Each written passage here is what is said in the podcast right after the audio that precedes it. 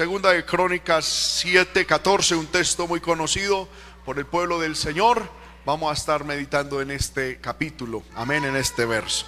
Dice las sagradas escrituras, si se humillare mi pueblo, sobre el cual mi nombre es que invocado, y oraren y buscaren mi rostro, y se convirtieren de sus malos caminos, entonces yo oiré desde los cielos, perdonaré sus pecados y sanaré su tierra. Amén. Padre, en el nombre de Jesús rogamos que nos hables a través de tu palabra. Señor amado, que tu palabra hoy corra y sea glorificada. Padre bueno, y que tu Espíritu Santo, Señor, traiga bendición a tu pueblo. Yo nada sé, nada puedo decir, nada puedo ministrar, Señor, pero tu Espíritu Santo sí. Padre, que así como tu Espíritu Santo ha estado, Señor, con nosotros en medio de la alabanza, de la adoración, en medio de la exposición bíblica, también tu Espíritu Santo se mueva. Espíritu de Dios, eres bienvenido a este lugar. Esta es tu casa. Somos tu pueblo. Somos tu heredad. Yo pido, Señor, tu bendición en el nombre de Jesús. Amén y amén. Tome su lugar, hermano, sin dejar de alabar el nombre del Señor. Amén. Esta es la continuación, hermano, de la enseñanza en la mañana. Eh, si de pronto usted pudo oírla, pues amén. Eh, va a escuchar algo parecido y la continuación. Si no la escuchó, pues hermano, la invitación es que en la tarde la escuche para que sepa cuál es el mensaje completo que el Señor nos quiere entregar. A manera de introducción, hermano, quiero decir de que en mi corazón había ah, una pregunta en el Señor hacia Dios eh, tocante a la situación que veo en mi vida, veo en la iglesia a nivel local, pero también en la iglesia a nivel mundial. Y es que yo le decía al Señor, yo le decía, Señor, nosotros oramos, nosotros buscamos tu rostro. Eh, si bien no estamos en el nivel que deberíamos estar, porque todavía nos falta mucho, ¿cuántos reconocen que nos falta mucho? Amén. Pero bueno, gracias al Señor, hermano, se busca de Dios. Yo veo que se busca de Dios, se ora, todos los días hay programas de oración, eh, estamos en ayunos, estamos, hermano, en cultos, eh, estamos buscando al Señor. Y yo le decía, Señor, eh, ¿por qué la iglesia, por qué yo, por qué la iglesia, por qué a nivel mundial, aunque se te busca, se ora, gloria al Señor, eh, pues no vemos como grandes cosas de parte del Señor, como la historia y la palabra del Señor nos comenta. Y hermano, mi corazón fue tratado por el Señor con este texto de Segunda de Crónicas 7 y 14. Y el pensamiento, hermano, de la palabra radica en eso, en compartirles a ustedes cómo Dios habló a mi corazón con respecto a ese tema. El Señor me decía así, mi pueblo ora, mi pueblo me busca. Pero cuando usted y yo miramos, hermano, el texto, encontramos que para que Dios haga algo a favor nuestro, a favor de la iglesia, hay cuatro, eh, ¿cómo se diría? Condiciones. La primera, versículo 14, si se humillare mi pueblo. Segunda, si oraren. Tercera, si buscaren mi rostro. Cuarta, si se convirtieren de sus malos caminos. El Señor me decía, mi pueblo ora, mi pueblo me busca. Pero de esas cuatro, básicamente estamos haciendo dos, que es orar y buscar el rostro de Dios. Segundo, de las cuatro, las dos más fáciles son orar y buscar a Dios. Porque humillarse delante del Señor sí que es difícil. Y que haya una verdadera conversión, sí que más. Y el Señor dice, mi pueblo, me, me decía, mi pueblo se está yendo por lo fácil. Solamente oran y oran y oran y eso está bien. Pero ¿qué pasa con lo otro? ¿Qué pasa con la humillación? ¿Qué pasa con la conversión? si no hay humillación, no hay conversión, si no hay oración y no hay búsqueda de Dios, Dios no puede hacer algo. ¿Cuántos quieren que el Señor se manifieste en nuestras vidas, hermano, de manera especial? Amén. Debemos de buscar y cumplir con estas cuatro cosas. Ahora, encontramos el orden de las cosas. Porque nosotros decimos, hermano, gracias a Dios yo oro. Amén. Pero si antes de la oración no hay humillación, la oración es vana. Porque una oración sin humillación, hermano, eso es una bomba espiritual. No sirve. Amén. Nosotros muchas veces oramos, pero si no hay, vuelvo y repito, hermano, eh, humillación delante del Señor, esa oración es nula, no tiene el peso, no tiene eh, eh, la, validez, no tiene el poder necesario para poder lograr ejecutar lo que nosotros queremos que se ejecute.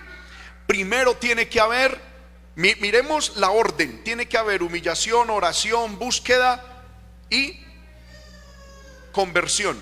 Pero también miremos el orden. Primero tiene que haber humillación. Después de humillación tiene que haber oración. Después de la humillación y la oración debe haber búsqueda de Dios. Y, y cuarto debe terminar con una total conversión en nuestra vida. Cuando nosotros cumplimos a cabalidad estas cuatro exigencias de parte de Dios y las cumplimos en ese orden, hermano, disfrutaremos de las tres bendiciones prometidas. Primero, Dios oirá desde los cielos. Segundo, Dios perdonará nuestros pecados. Y tercero, Dios sanará nuestra tierra. Es la cabalidad y el orden de las cosas. ¿Cuántas veces, hermano, nosotros, voy a poner un ejemplo, muchas veces nosotros decimos, Señor, mira mi hogar, bendice mi hogar, bendice mi hogar. Amén. De las cuatro cosas tenemos oración y buscamos a Dios, leemos la palabra. Hermano, y buscamos al Señor y queremos vivir para Dios y hacemos las cosas como Dios ordena, hacemos las cosas en santidad y oramos, Señor, mira mi hogar. Pero como no hay humillación, no hay humildad en nuestro corazón, sino orgullo y soberbia, esa oración que hacemos por el hogar, hermano, es improductiva, inefectiva, porque lo bonito que hacemos de rodillas lo desbaratamos con nuestro orgullo. ¿Sí o no? Entonces, muchas veces, hermano, decimos, Señor, pero ¿qué pasa? Yo oro y oro y oro y nada. Amén es que no solamente hay que orar, hay que tener un proceso lógico. Hay, hermano, que entender que las cosas tienen un orden. Y primero es la humillación y después la oración.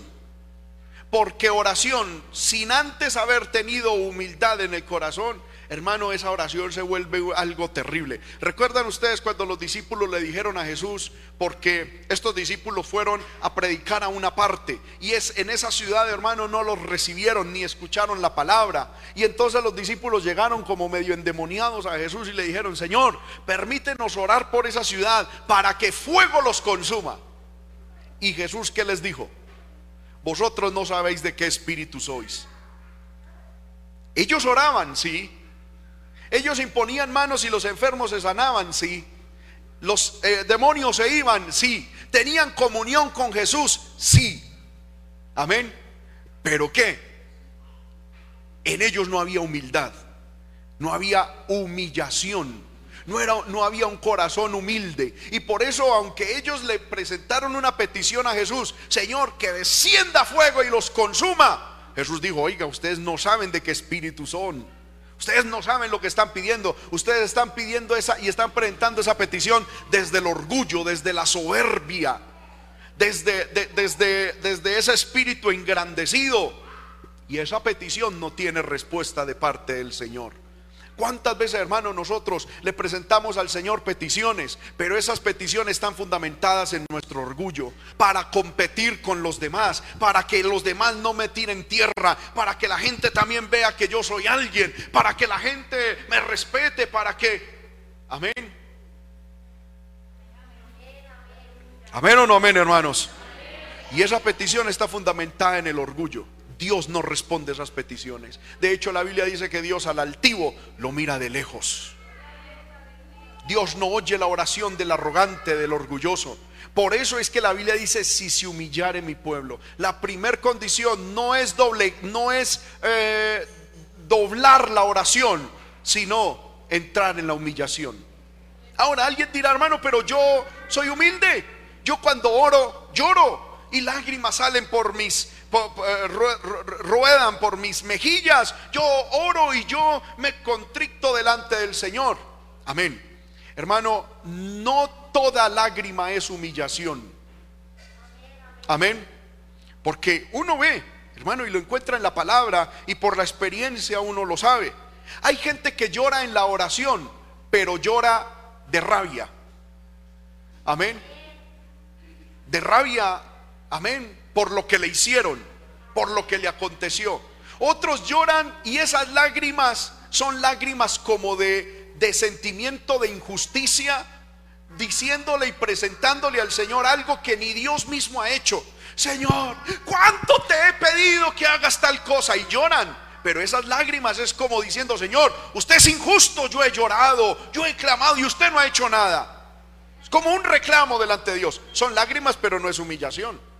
Hay personas que lloran, amén, pero lloran es por la carga humana no tienen plata, se les murió el perrito, perdieron algún ser querido y vienen delante del Señor llorando y derraman lágrimas. Pero eso no es humillación. Amén. Hay gente que viene al culto y en medio del culto, y eso es hermoso, en medio de la alabanza lloran. Yo también he llorado cantando al Señor, pero eso no es humillación. ¿Por qué? Porque son lágrimas de sentimientos, de emociones. Sentimos algo y por eso lloramos. No es humillación. Bíblicamente la humillación solo se da de una sola manera. Y el ejemplo más propicio que tengo, que lo expliqué en el culto en la mañana, gloria al nombre del Señor, y no me voy a demorar mucho ahí porque tengo que avanzar al otro punto, es el caso del rey Josías. La Biblia dice que el rey Josías, eso está en, en Segunda de Reyes capítulo 22. Si usted quiere, anótelo hermano para que lo lea en su casa y, y escuche la predicación en la mañana amén, de las 8 de la mañana para que pueda entenderlo. La Biblia dice que el rey Josías tenía 8 años cuando hermano empezó a ser rey de Israel, reinó 31 años y el resumen de su reinado fue hizo lo recto delante del Señor. La Biblia dice que más o menos cuando este rey tenía unos 18 años, él mandó a reedificar el templo y dio una plata, hermano, para que reedificaran las puertas y el templo. Y cuando la gente que estaba trabajando en el templo estaba reedificando el templo, dice las sagradas escrituras de que el sumo sacerdote encontró el libro de la ley de Moisés, encontró la Biblia. Y esto fue un hallazgo tremendo, encontró la palabra de Dios. La Biblia estaba escasa. Recordemos, hermano, que para el tiempo de Josías no estaban los 66 libros que componen la palabra, solo estaban los cinco libros de la, de la, de la Torá o de la ley de Moisés, que era Génesis, Éxodo, Levítico, Número y Deuteronomio. Eran solo los cinco libros de la ley. Y estaba perdido ese libro. Cuando, hermano, sacando escombros y reconstruyendo el templo, hallaron el libro. Y cuando fueron y le dijeron al rey, rey, hemos hallado, rey Josías, hemos hallado el libro de la ley. Él pidió que se lo leyeran. Y dice la Biblia que cuando le estaban leyendo el libro de la ley, él se compungió de una manera tremenda. Dice la Biblia que cuando terminaron de leer el libro de la ley, él rasgó sus vestidos, se postró ante Dios pidiendo perdón, porque él inmediatamente entendió que lo que estaba en la ley que Dios pedía, él no lo había hecho ni tampoco sus padres lo habían hecho y que tampoco lo habían cumplido los el pueblo de Israel. Por lo tanto, él se humilló delante del Señor. Él se humilló delante del Señor, se postró a Dios pidiendo perdón. Y cuando él hizo eso, dice la Biblia que a través de una profetisa Dios envió una palabra diciendo, "Por cuanto el rey Josías oyó mis palabras, enterneció su corazón y se humilló, no traeré el mal que está sobre ese libro en sus días, sino después. ¿Cuál es el proceso de la humillación? No es llorar porque me está yendo mal en la vida. No es llorar porque me siento solito. No es llorar porque de pronto sentí algo bonito de parte de Dios. Eso no es humillación. Humillación es la consecuencia, es el resultado de yo haber tenido un encuentro con la palabra de Dios, donde la palabra de Dios fue directo a mi corazón, yo permito que mis oídos sean abiertos, mi corazón se, se, sensibilice a la palabra de Dios. Y cuando la palabra de Dios entra a mi corazón, inmediatamente hermano, desbarata toda barrera, derrumba toda armadura, derrumba toda estructura satánica y me desnuda ante Dios, me hace ver mi pecado e inmediatamente yo me postro ante la presencia de Dios, a, hermano, a rendir mi vida al Señor. La verdadera humillación delante de Dios es la consecuencia de una experiencia con la palabra de Dios. Amén. Y como lo dije en la mañana, hermano, se lo digo con absoluta firmeza y con absoluto respeto. Si usted como cristiano no interesa el tiempo que lleva en el Evangelio, no ha tenido un momento de humillación como consecuencia del estudio de la palabra, usted toda su vida cristiana no se ha humillado un solo día en la presencia del Señor. Amén. No es, hermano, es que hay tal predicador predicó y yo sentí y lloré. Eso no es humillación, eso es una experiencia espiritual. Hermano, que es que alguien puso las manos sobre mí y yo empecé a hablar en lenguas y temblé. Eso es una experiencia espiritual, no es humillación. Hermano, es que yo un día vine y lloré delante del Señor. Amén. ¿Por qué lloró? No, hermano, presentando mi esposo, mi hogar y mi vida delante del Señor. Y derramé mi alma y lloré mucho. Amén. Fue una experiencia, fue un quebrantamiento de corazón por esa necesidad, pero no fue un corazón humillado. Lo único que puede humillar realmente el corazón humano delante de Dios es un encuentro con la palabra de Dios. De resto, lo otro son puras experiencias humanas, espirituales, psicológicas, religiosas, que en su momento son buenas, útiles, pero que nada tiene que ver con lo que Dios en este momento nos está hablando. Una verdadera y genuina humillación delante de Dios. Hermanos, la humillación, vuelvo y repito, es la consecuencia de tener un encuentro con la palabra de Dios. Sin, sin, pretender mostrarme más de lo que por la gracia del Señor soy un hijo de Dios, salvo por la gracia de Jesucristo. Me puedo parar en este lugar, hermano, con la, amén, dándole la gloria al Señor y de decir que eso es real para la gloria y la honra del Señor, hermano, el Señor en su misericordia me ha concedido tener las más maravillosas momentos en su presencia de humillación. Es después de la palabra. En mi, en, mi, devocional personal, hermano, he tenido momentos de lectura de la palabra que hay veces paso horas, hermano, y, y, pasa un texto, viene un tema, aleluya, a mi vida, aleluya, y es tanto el hermano, la palabra de Dios metida en el alma, en el corazón, que empiezo a danzar. Yo nunca en mi vida he danzado con un coro. Felicito y amén, amén. No tengo ningún problema que algún hermano dance con la alabanza. No hay problema. Eso es una respuesta personal. Yo nunca he danzado con un coro. Nunca he danzado en medio de la iglesia. Pero hermano, el Señor cantidad, cantidad, y lo digo para su gloria y para su honra, me ha permitido danzar y danzar y danzar en mi experiencia personal después de leer la palabra. Estoy leyendo la palabra y siento que un texto sale, siento que una palabra llega a mi corazón y voy a otro texto y voy a otro texto y la palabra llega, me golpea, me da duro y me toca tirarme, hermano, he salido corriendo, Dios lo sabe, corriendo al altar del Señor, a llorar, a gritar, a decirle, Señor, mi vida. Otros momentos he salido corriendo, danzando, brincando, hablando en lenguas.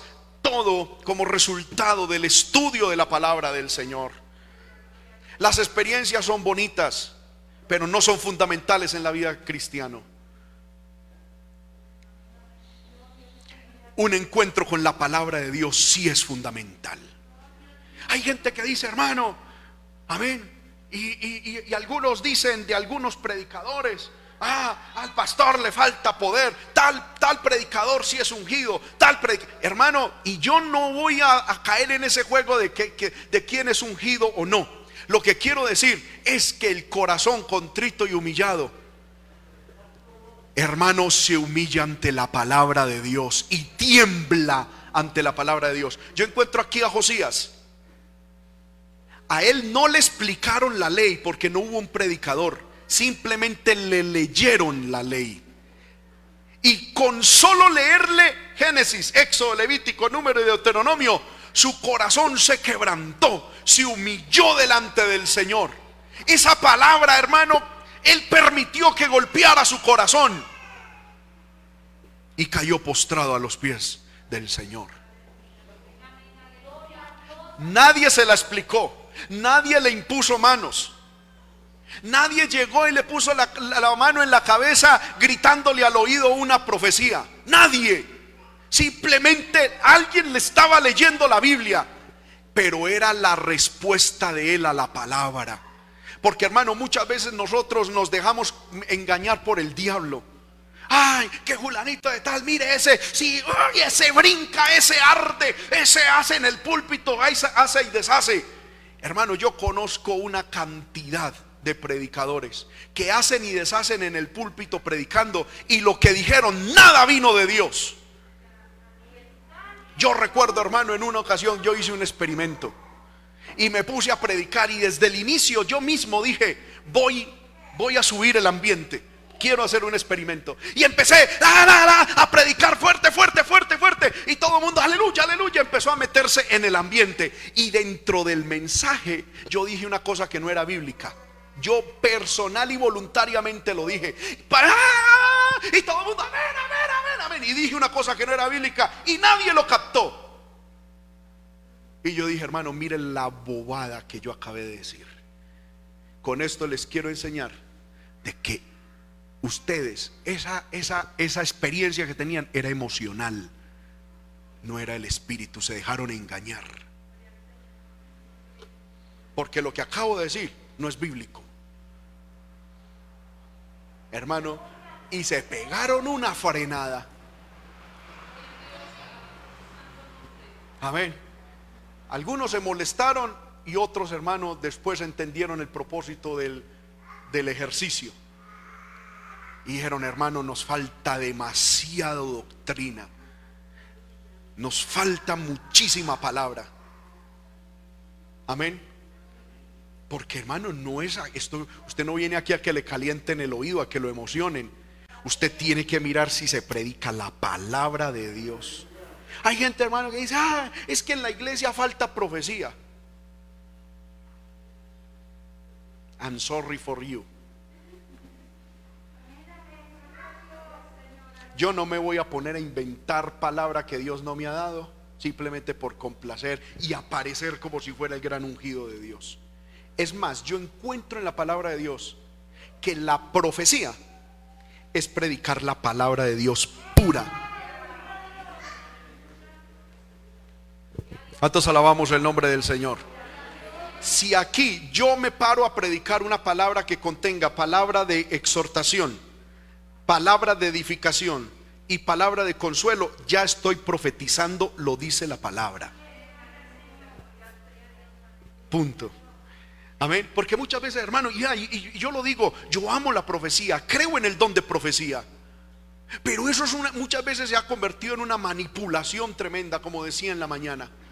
A mí, hermano, me han llegado cantidad de gente, hermano, profecía. Hasta por teléfono, por WhatsApp me llegan profecías. Créame, hermano, a diario.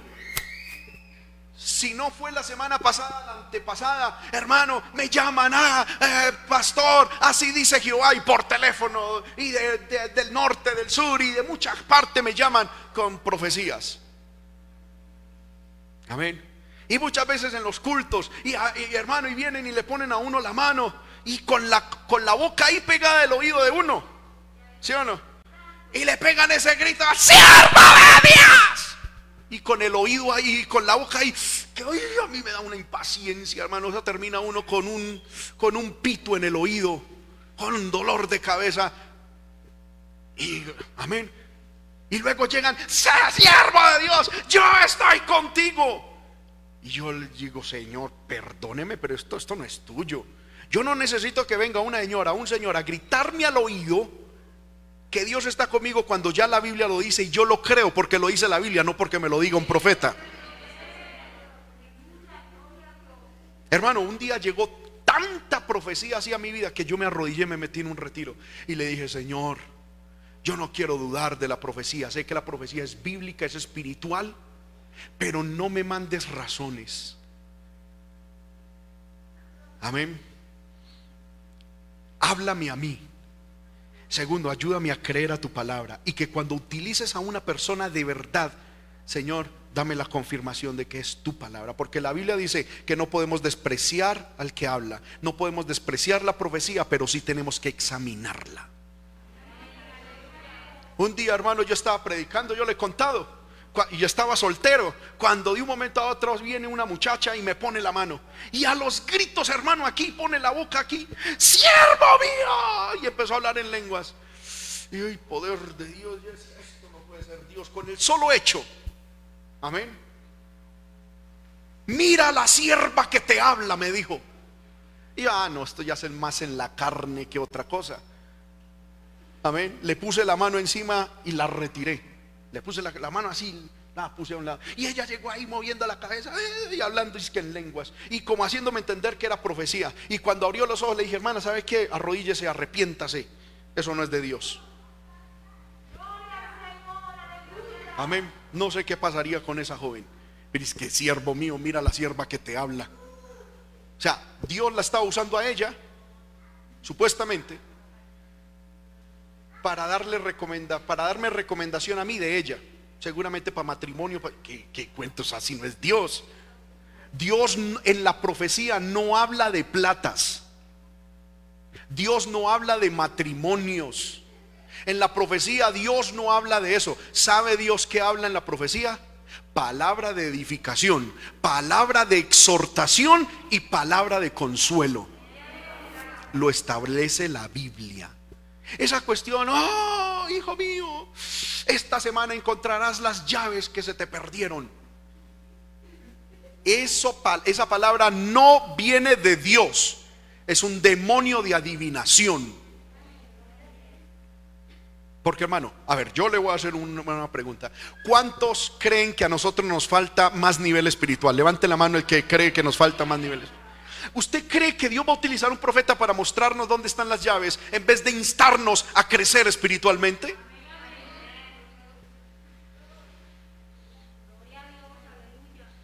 Amén. Gloria al nombre del Señor. En estos días el hermano me comentó de, una señora casada, que un profeta llegó y le dijo, ¿cómo es que le dijo que iba a venir un hombre de, de otra parte? Amén. Ella casada y le dijo, parece que como que el, hombre con el que estás no es mi voluntad. Entonces llegará otro hombre de otra parte. Y le llegó el hombre de otra parte y dijo, ay, venga para acá, papito, que esto es de Dios. Y cayó en adulterio. ¿Usted cree que esa palabra viene de Dios? Vino del mismísimo infierno. Y la otra, por no tener doctrina y por llevarse, dejarse llevar por sentimientos, cayó en la trampa del diablo. Amén. ¿Cuántos alabamos el nombre del Señor? Hermanos, la profecía es real, yo la amo. Es un don activo en la iglesia. Pero tenemos la palabra profética más segura que es la palabra de Dios. Amén. Hay gente que dice, hermano, a mí me gustaría que el Señor me hablara y me dijera qué debo de hacer. Vaya la palabra. Amén. Yo he escuchado gente que dice, hermano, ¿será que viajo o no viajo? Y yo quiero que el Señor venga con un profeta y me diga, sí, hija, viaja, hijo, viaja. hermano, de hecho, le quiero decir, en el caso mío, mío, si, si yo tengo que tomar una decisión de esas, y a mí me llega un profeta diciendo, hágalo, yo pongo más en duda eso que cualquier otra cosa. Porque puede ser el diablo que para desubicarme del propósito de Dios utilizo a esa persona. La Biblia es la que me tiene que dar paz y me tiene que guiar. Es la palabra de Dios. Amén. Yo recuerdo, hermano, cuando yo era adolescente, tenía como todo adolescente algunas luchas. Todavía no había nacido de nuevo. Amén. Y todavía tenía ciertas luchas. Había cosas del mundo que me llamaban la atención. Y Dios utilizaba muchas personas para hablarme de que Dios me iba a usar. Pero aquello ya se hizo público en la iglesia de que Dios me estaba eh, eh, como destinando para su servicio. Amén. Y yo en mi corazón luchando, hermano, con ciertas cosas, le voy a decir. Yo en mi adolescencia tuve una tremenda lucha con la música mundana. No porque la música mundana me gustara, porque hermano, no me, no me sé nada de letras de música mundana, sino era la parte musical, el ritmo, los acordes, me, me atraían muchísimo.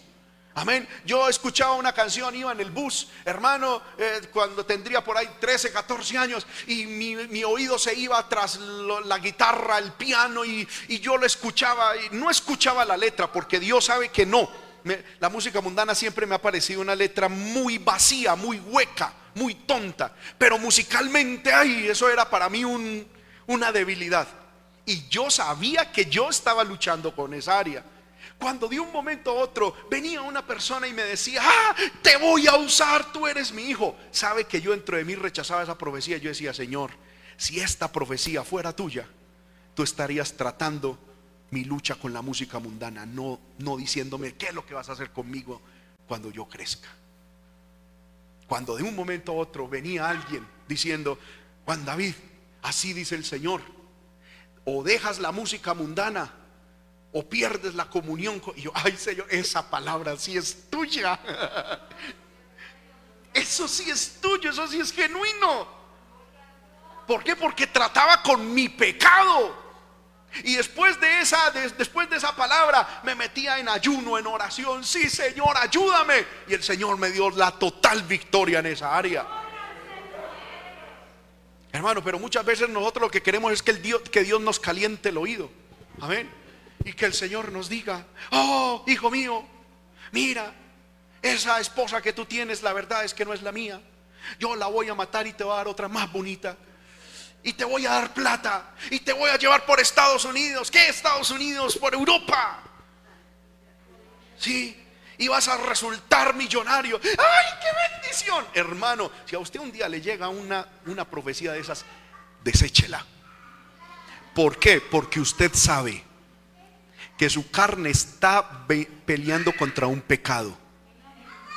Si esa palabra fuera de Dios, Dios no le va a prometer que le va a dar plata, sino que le va a decir, mire, usted está luchando con este pecado y esta y esta es la manera de vencer eso. Esa es la palabra de Jehová. Si me estoy haciendo entender? Gloria al nombre del Señor. Ahora, hermano, la humillación viene, la verdadera humillación en el cristiano viene, es cuando tenemos un encuentro con la palabra de Dios. Por eso mi cantaleta, mientras el Señor me permita estar aquí, es lea la palabra, estudie la palabra, escudriñe la palabra a diario. Hermano, que sea la palabra lo que lo despierte a usted, que sea la palabra lo que lo haga dormir a usted, que sea la palabra su alimento en el día, en la noche, en todo momento. Yo lo digo, hermano, cuando uno permite que la palabra sea de esa manera, hay veces Dios a uno ni lo deja dormir. Yo he pasado, hermano, muchas veces, noches enteras, hermano, en la palabra. Y me pongo a leer, aleluya, la palabra, hermano. Y, es como si nunca lo hubiera leído.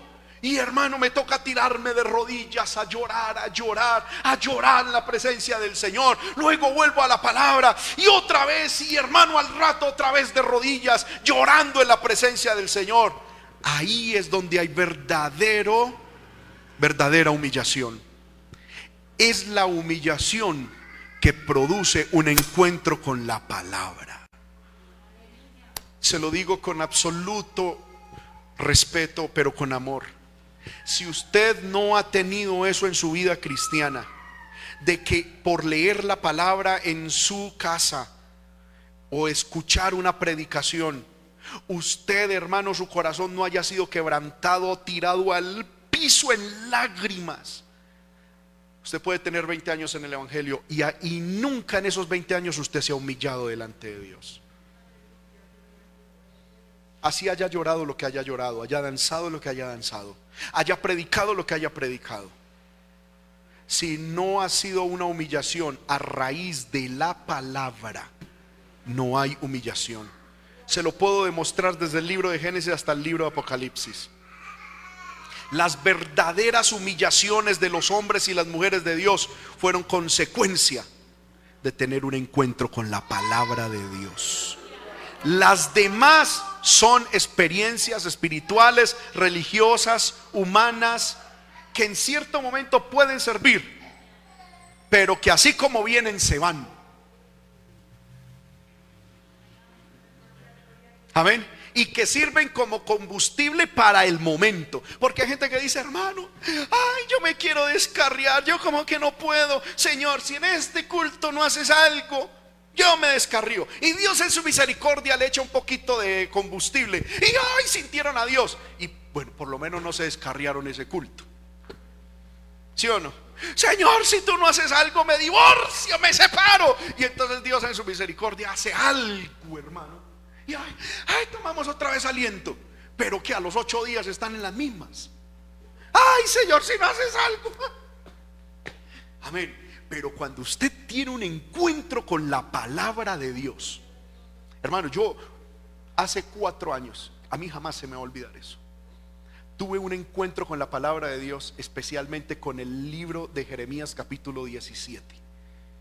Fueron 15 días, hermano, que esa palabra trató mi corazón de una manera tan impresionante.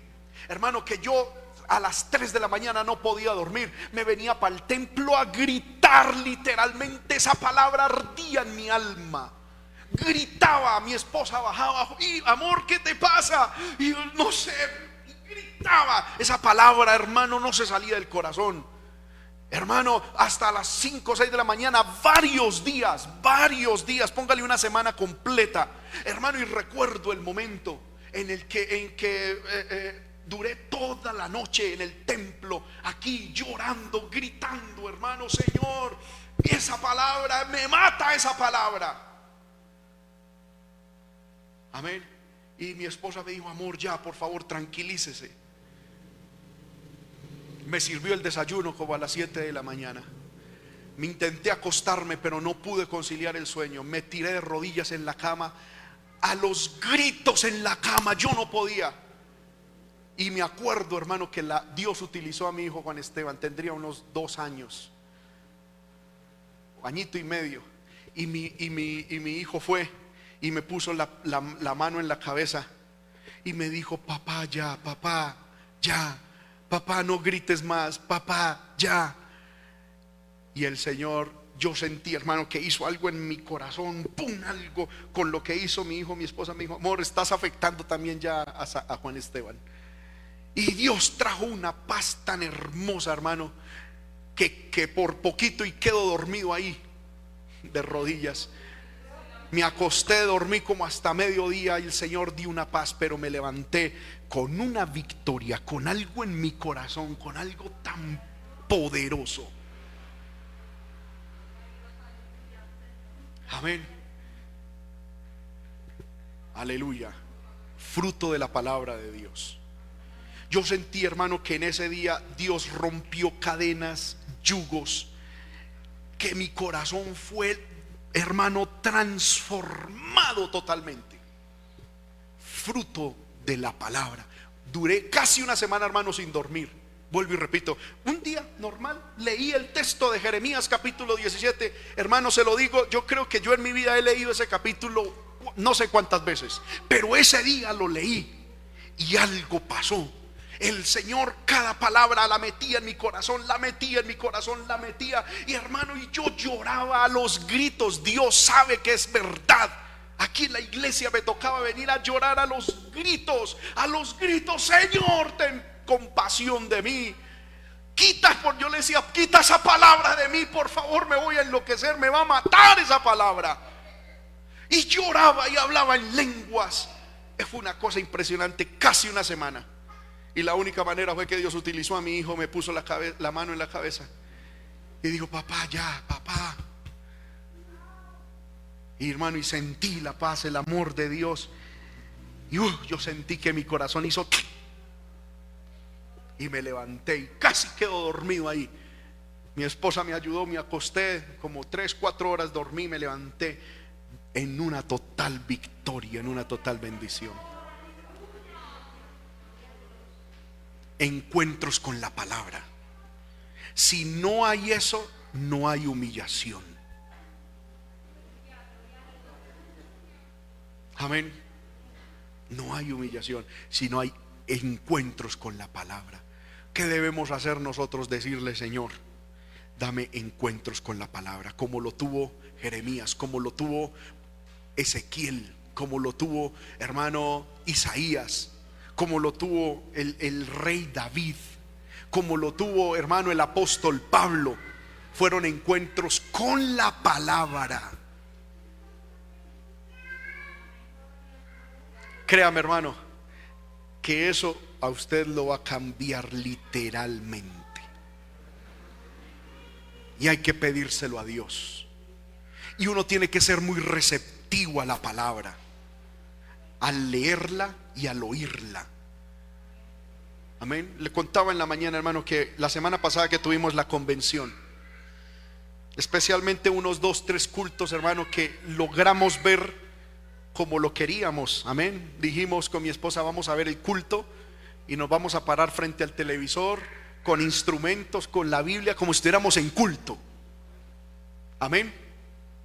Y solo lo pudimos hacer unas tres veces porque llamaban o bueno, en otros cultos no pude, escuchaba la predicación, pero no, no pude así.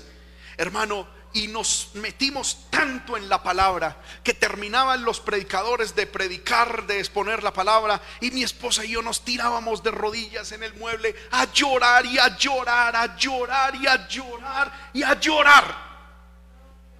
Amén. Por la palabra que fue expuesta, que llegó a nuestro corazón. Bíblicamente esa es eso es lo que se llama humillación. Es tener un encuentro con la palabra, que la palabra te tire de rodillas y que por la palabra te des cuenta de que no eres nada y que Dios es grande. Yo le ruego, hermano y hermana, que usted le pida a Dios esa experiencia. Y para eso lea mucho la Biblia, lea mucho la Biblia. Eso no es leerla de vez en cuando, no, es todos los días. Una, dos horas diarias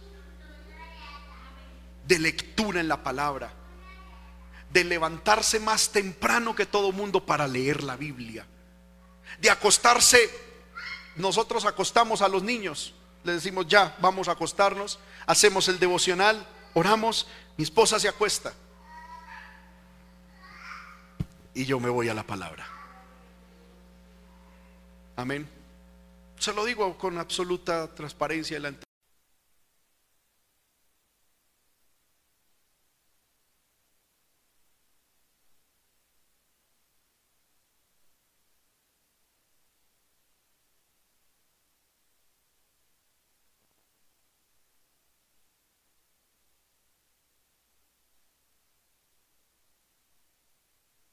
en mi carácter algo que sé que no es de Dios.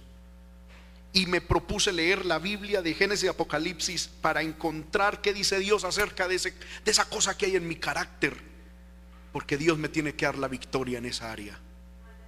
Y todos los días a las 5 de la mañana voy a las sagradas escrituras diciendo, Señor, por favor, he encontrado esto en mi carácter. Se lo voy a decir públicamente porque yo no, no quiero mostrarme aquí como el más espiritual. Hermano, toda la vida yo me he alegrado en el Señor de que soy una persona muy tranquila. Pero no sé qué ha pasado, no sé si es el 5G, en la pandemia, eh, la edad ya acercándome a los 40. Llevo por ahí unos 15, 20 días, hermano, en que como que me está dando rabia por todo. Amén. Toda la vida, vuelvo y repito, me he ufanado de que soy muy tranquilo. Me ha pasado muchas cosas y he manejado las cosas con tranquilidad, con... Amén. Muy difícilmente me airo. Pero llevo unos 20 días en que como que poder en el Señor. Estoy conociendo un Juan David que no conocía. Cualquier cosa como que se me quiere salir un monstruo allá adentro. Amén. Y todos los días he venido orando, Señor, no. Y voy a estudiar desde Génesis y Apocalipsis que dice Dios acerca de la ira, del enojo y cómo matar eso. Me lo propuse y lo voy a lograr en el nombre del Señor a través de la palabra. Amén a través de la palabra, porque ya lo he hecho. Hay veces, hermano, yo recuerdo hace mucho tiempo en que mi corazón se cargó con respecto a mi pastor, el que era en ese tiempo mi pastor. ¿Por qué? Porque, bueno, amén, él tenía su forma de ser y, yo lo, quería mucho, y, él tenía una forma de ser muy fuerte conmigo y, y yo llegué un día, ¿qué cuento? Y como que mi corazón se cargó. Y yo recuerdo que un día hablé con mi papá y le dije, papá, ¿qué cuento? Yo pienso que las cosas tampoco son así. Y mi papá nunca ha permitido que se hable mal de un siervo del Señor. Inmediatamente mi Juan David se calla, yo ya era pastor acá, se calla en el nombre del Señor. De los siervos de Dios no me habla. El problema no es el pastor, el problema es su corazón. Cuando mi papá me dijo eso, ay Señor, es verdad, esto es verdad.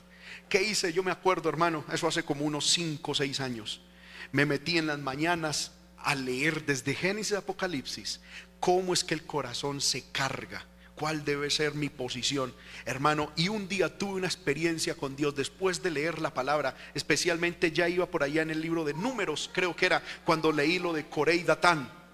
Hermano, y esa palabra, ¡pum!, llegó a mi corazón, me golpeó tan fuerte, me humillé delante de Dios y dije, Señor, es mi orgullo Hermano, y Dios en ese momento trató con mi corazón, me sanó, me... Hermano, mi pastor no cambió, pero yo sí. ¿Sí? Y él siguió con su carácter, con su forma de ser, que todo mundo lo tenemos. ¿Sí o no? El problema no era él, el problema era yo. Y yo cambié, la palabra me cambió. Mi corazón fue libre, sano, totalmente y, con absoluta transparencia pude darle la mano, abrazarle y decir, le amo en el Señor, de verdad, genuinamente. No, yo no me puse por ahí a estirar jeta, No, ay, ¿qué es? Nada. Yo decía, hay algo en mi corazón que me está envenenando a la palabra y a la oración. A la palabra y a la oración. Lo digo públicamente. Hemos tenido momentos de dificultad con mi esposa como todo matrimonio. Porque hay veces uno, yo hay veces digo blanco y ella dice negro. Y yo digo, yo soy el varón blanco. Y ella dice, pues yo soy la esposa del varón negro. Y hay poder en el Señor. ¿Qué pasa aquí? ¿Qué pasó con los hijos de Dios, con los siervos de Dios? Y como que al otro día yo digo, no, sigue siendo blanco. Y ella, no, sigue siendo negro. Y poder en el Señor, aleluya. Y las mujeres estén sujetas, igual sigue siendo blanco, dice ella. Amén. que me ha tocado ir a la palabra. En las mañanas, hermano, en las madrugadas, 3, 2 de la mañana, levantarme, Señor, ¿qué está pasando? Y solo a través de la palabra, la palabra, el Señor hay veces me dice, sí, es blanco como dice tu esposa. Amén. Y voy y le digo, amor, tenías razón, es blanco, perdóneme. Y hay veces el Señor me dice, no, es negro como dices tú, pero yo estoy tratando con ella. Tranquilo que ella en algún momento va a reconocer que es negro. Y el ratía los días, hermano, mi esposa llega, ay amor, si usted tenía razón, perdone, amén. Es la palabra, hermanos míos. Cuando yo me paro aquí a decirles lean la palabra, no es porque me estoy inventando esta carreta, es porque es una realidad en mi vida. Lo he visto, la he visto funcionar en mi hogar, en todas las áreas. Se lo repito y con esto termino, no pude terminar la predicación. No importa si usted es pastor, líder, músico, lo que sea. No importa si ha nacido en el Evangelio, no importa los años que lleva en el Evangelio. Si usted como Josías no ha tenido una experiencia de humillación por la palabra, en todos sus años de cristianismo usted no se ha humillado una sola vez delante de Dios. No se ha humillado delante del Señor. Yo recuerdo un día, hermano, que en una predicación, estaba predicando una hermana. Ya con esto termino. Y la hermana estaba predicando, predicando, y yo sentí que mi corazón se quería salir. Esa hermana no estaba gritando, estaba sencillo. Amén. Yo sentía que mi corazón, porque yo, amo la palabra de Dios y sentía que mi corazón se me iba a salir, se me iba a salir. Cuando de un momento a otro yo no me aguanté y me vine al altar.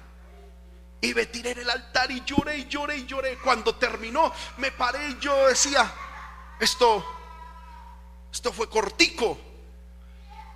En esos momentos estaba con algunos familiares que se burlaron de mí, diciendo, usted se paró porque usted pensaba que se iba a terminar la predicación. Yo le dije, no, yo me paré y me fui al altar fue porque Dios tocó mi corazón y esa palabra ardía en mi corazón. Y me dijo, ¿usted sabe cuánto duró usted haya tirado en el altar? Y no, me dijo, una hora veinte. Y yo le dije, delante de Dios, para mí fue como si hubieran sido dos o tres minutos. Mi corazón, hermano, tuvo un encuentro tan poderoso con una frase que, la, que ella utilizó de un texto que me quebrantó, me humillé delante del Señor. Y para mí ese tiempo, que de según ellos fue una hora y veinte, para mí fue como tres o cuatro minutos. Y me levanté de ahí nuevo. Las cargas se fueron. El corazón pesado se fue. La visión clara. El ánimo para seguir al Señor. Totalmente renovado. Permita que la palabra lo humille. Permita eso. Que la palabra le humille. Y le quiero decir, hermano, que usted lo permite la primera vez y usted va a sentir su vida renovada y usted va a desear más. Todos los días va a decir, Señor, golpéame con tu palabra, que tu palabra me humille, que tu palabra venga a mi corazón. Amén. Podemos orar mucho y bendito sea el Señor que Dios ha puesto en la iglesia un bonito espíritu de oración. Todos los días, hermanos, nos reunimos a orar en las mañanas y siempre son unos ocho, nueve hogares, diez hogares en esa oración matutina una bendición.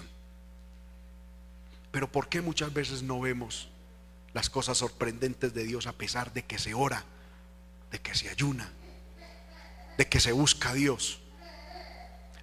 La respuesta está en que no hay un corazón humillado ante Dios por la palabra.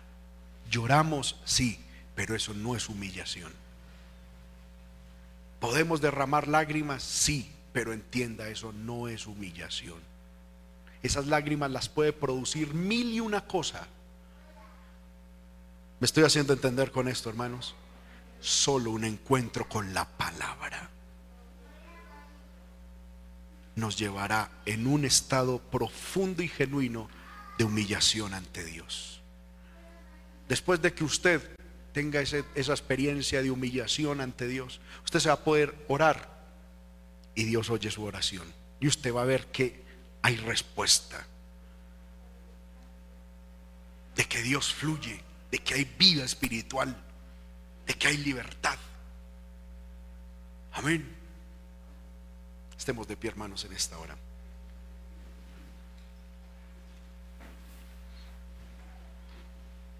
Aleluya.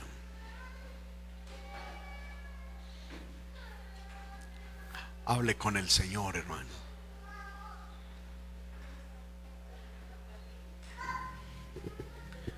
Hable con el Señor. Aleluya. Aleluya, aleluya.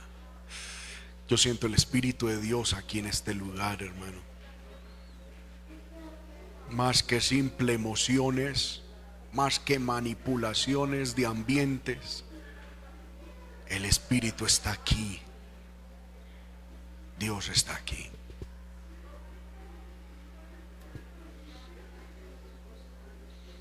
Lo que tú necesitas es una verdadera humillación delante del Señor.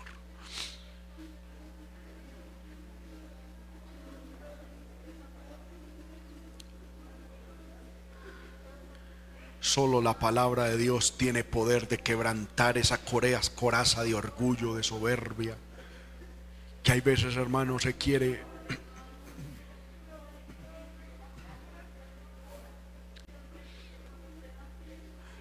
Solo la palabra de Dios puede destruir ese corazón duro. Aleluya. Aleluya, aleluya, aleluya. El Espíritu de Dios está aquí, habla con Él y dile, Señor, dame un encuentro con tu palabra. Dame una experiencia como la tuvo Josías con tu palabra.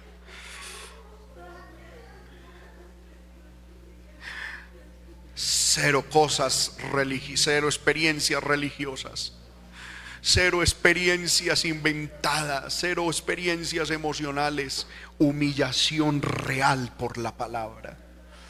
A causa de la palabra, a causa de la palabra.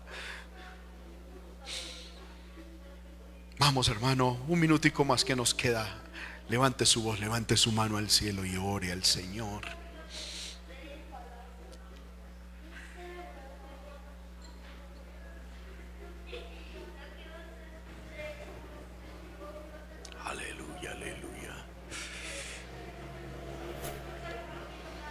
Ya Dios te dijo lo que tenía que decirte.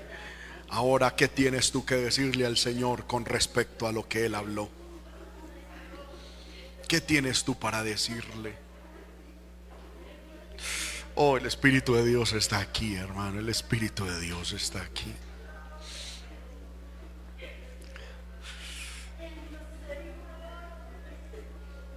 Sea tan y mi y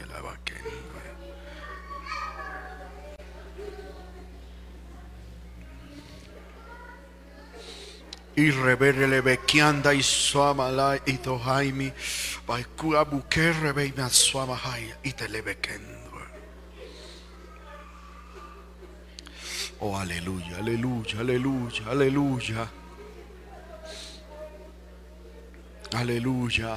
Pídele al Señor, Señor, dame una experiencia con tu palabra, como la tuvo Jeremías, como la tuvo Ezequiel, a quien el Señor mandó diciendo, come el rollo, es decir, la palabra, cómelo, cómelo. Y él tuvo una experiencia, aleluya, una experiencia con la palabra viva dentro de él.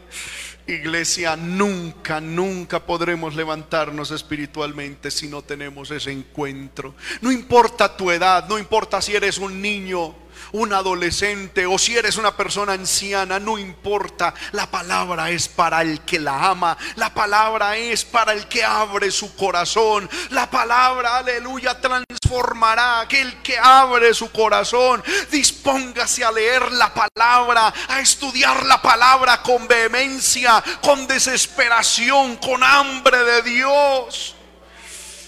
Aleluya.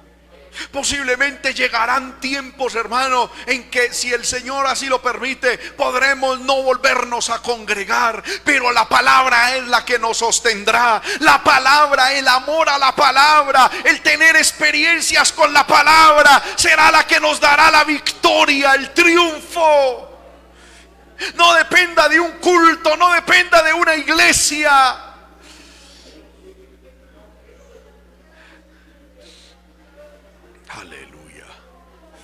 Aleluya, aleluya, aleluya. Es la palabra de Dios la que da vida. Es la palabra de Dios la que da vida. Señor amado, danos experiencias con tu palabra. Que tu palabra, Señor, nos lleve al punto, Señor amado, de caer humillados delante de ti.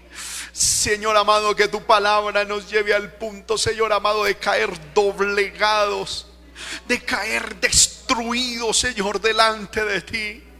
Padre bueno, que tu palabra, Señor, arda en nosotros de tal manera que derribe todo orgullo, toda barrera, toda prepotencia, toda altivez, Señor amado. Que tu palabra desbarate lo que tenga que desbaratar en nosotros. Que tu palabra penetre hasta lo más hondo, a las estructuras más internas del ADN, Señor amado, de mis cromosomas, Señor, del núcleo de cada célula. Que tu palabra haga estremecer cada célula de mi cuerpo, cada estructura del ADN, cambia la genética. Que tu palabra cambie mi genética, Señor amado. Yo alabo y bendigo tu nombre por esas experiencias que me has dado, Señor. Por favor, que nunca cesen, que nunca se acaben, Señor, y concédelas también a tu pueblo. Concédelas a tu pueblo. Concédelas a tu pueblo, Señor. Que podamos humillarnos delante de ti que podamos humillarnos delante de ti. Que nuestra vida, Señor, no solamente se fundamente en experiencias humanas, psicológicas, emocionales, sino en experiencias, Señor, de humillación por tu palabra. Oh poderoso Dios, ayúdanos, mi Dios, en el nombre de Jesús. Levante su mano y dígale gracias, Señor, por la palabra. Aleluya. Si usted entiende que la palabra le habló, dele gracias, hermano, dele gracias al Señor. Dele gracias al Señor y dígale a Dios que le ayude. Dígale al Señor que le ayude y que esta palabra, hermano, empiece a arder en su alma, en su corazón.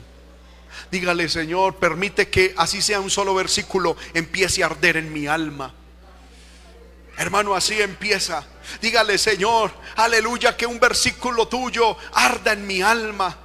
Muchas veces el Señor clava en mi corazón un solo verso. Y hermano, y me acuesto y a las 2, 3 de la mañana me despierto y el texto está presente. Inmediatamente yo me levanto a buscar el texto, a decirle, Señor, ¿qué quieres con este texto? Aleluya. Y el Señor trata con el corazón, el Señor nos habla, el Señor hace su obra. Dígale, Señor, siembra tu palabra en mi corazón, que tu palabra arda en mi alma, que tu palabra arda en mi vida y me cambie, me transforme. Que me haga ver la perversidad de mi corazón. Que tu palabra me haga ver la perversidad de mi alma. Que tu palabra, Señor, desbarate el orgullo que hay en mí. La soberbia, la grandeza, el pensamiento de dignidad, de derechos que tengo. Y que tu palabra me haga un servidor tuyo.